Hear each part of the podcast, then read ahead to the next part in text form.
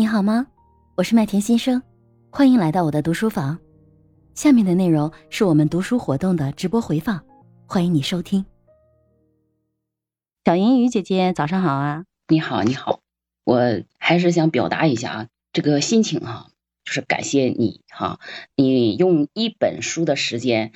我之前总是在八点的时候才能进到你这个直播间，现在是七点。我相信这本书的是这本书，我是会坚持，嗯，每天七点参加哈。刚才青海一水读的，他说微笑哈，他读的时候是微笑哈，情商高的人他总是微笑着的。那我感受到他读的时候呢，是微笑着读的，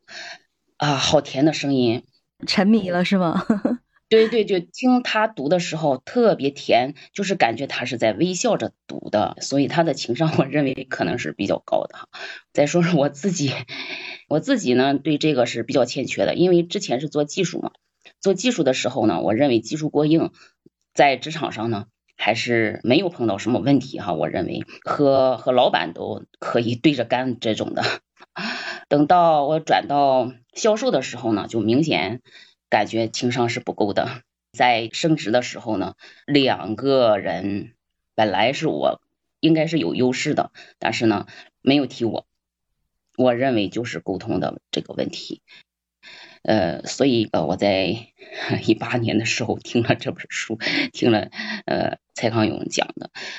这个是慢慢吸收的，呃因为。从小的环境可能是有影响的，就是提升情商这个问题，我刚才思考了一下，一定是跟环境有关系的。当你看这里面说的是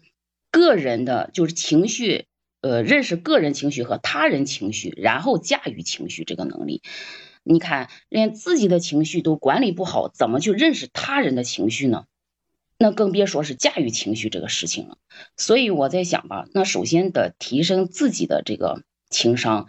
管理好自己的情绪，然后才能认知他人的情绪，这样的话才能和平共处。所以这个环境很重要，我认为，当自己的情绪管理好的时候呢，那可能这个你周围的人，呃，也会有所改变。周围的人有所改变的话，那可能就是良性循环吧，我认为。谢谢小英英姐姐啊！其实你每次的发言是很能激励我的。其实我觉得从这个角度，你的情商也很高。就是上次你记不记得，就是我们刚开始读《原则》那本书，然后你就上来说，你说你不知道如果这个直播间可以开十年，十年之后的我们是什么样子。当时其实你给我给你给我画了一个很大的一个饼，你突然之间让我很激情澎湃，然后我觉得哎呀，原来这个事情其实那么重要。其实我最开始开这个读书房就是不想早上。浪费时间，然后其实最开始的时候也没有很多人，就是我自己，然后后来就是东一品，然后五月十号那天尚雅教尚雅教练加入进来了，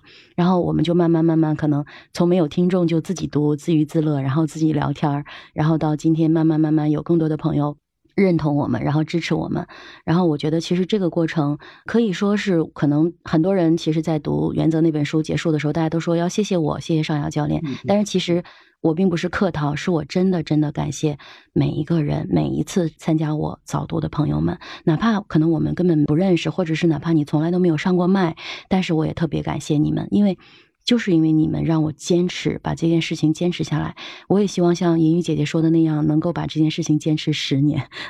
当然，其实我相信这个是对我们自己的。呃，首先对我们知识的这个层面的拓展一定是有帮助。其实呢，还有一个就是我们彼此的陪伴，其实本身就是一种能量的传递。还有就是在这个过程中，大家互相去针对这个这本书，针对呃书中的一些认知，聊聊自己的故事，其实也是一种更好的方便我们彼此。也可以说是一种社交，但是同时它也是一种方便我们更多的去了解这本书，或者是说从更多的维度、更多的角度去认识它，帮助我们真正的去吸收它。可能像一些这个读书的一些 app 里头，它可能十几分钟、半个小时、一个小时帮你读完一本书、拆完一本书，可能它能高效的帮助我们去把这本书它讲什么去比较清晰的知道。但是其实我们。在我的这个房间里，其实我更喜欢的是我们细细的去读这本书，读它的一些经典的句子，并且去探索和研究。其实我认为，其实这种更有意义。可能一本书上它有很多很多的知识点，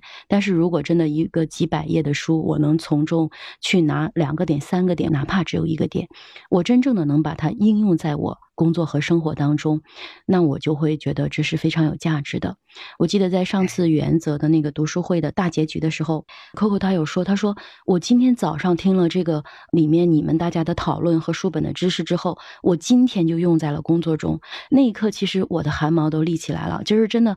我特别感动于能够真的对大家有帮助，所以也谢谢大家。我没有办法给你们献掌声，但是真的真的特别感谢感谢我们所有的能够一起跟我们参与这个活动的人。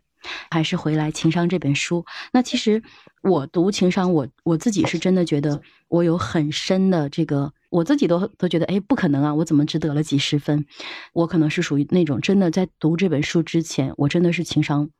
非常低的一个人，所以那个时候我极度的焦虑，我的身体健康情况也不好。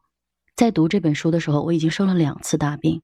从科学的角度上，我不知道啊，但是我认为心情长期的抑郁和压抑，一定是对人个人的身体有很大的影响的。所以我第一次得病是二零零九年，当时的话我住了两次院，严重的时候，我的心跳每分钟是两百下，就是如果是。非常严重的那种状况，可能我会截肢。那个时候我才知道生命健康有多重要。其实平常自己在追逐的很多东西，它没有那么重要。第二次我生大病是在一七年的年底，但是我在一八年我才接触到这本书。那个时候我就在想，如果我可以早一点去，呃，认识这本书，我的人生可能会不一样。就是。并不是在夸大，而是真正是我自己的身上的故事。就是我是一个情绪的奴隶，我要么就是在发飙，要么就是在抑郁、在焦虑，要么就是活在过去，要么就是。焦虑在未来，所以其实这本书它给我的帮助很大。我其实是特别想要大家在一起去读这本书。我相信现在跟四年前去读这本书，我的感受也会不太一样。我确实感受这本书它改变了我，就像原则改变了我一样，就是它对我真的很有价值。嗯，也希望我自己的现身说法吧，能够真正的大家一起围读这本书，跟给每一个人生活上面或者是我们的意识层面带来更多的帮助。我相信这也是一件。非常非常有意义的事情。吴维库教授他在去讲的时候，他当时的数据啊，这本书是一七年的时候出版的中文版。他在做这个序的时候，他说，职场上百分之七十的人不快乐，百分之九十的人郁闷，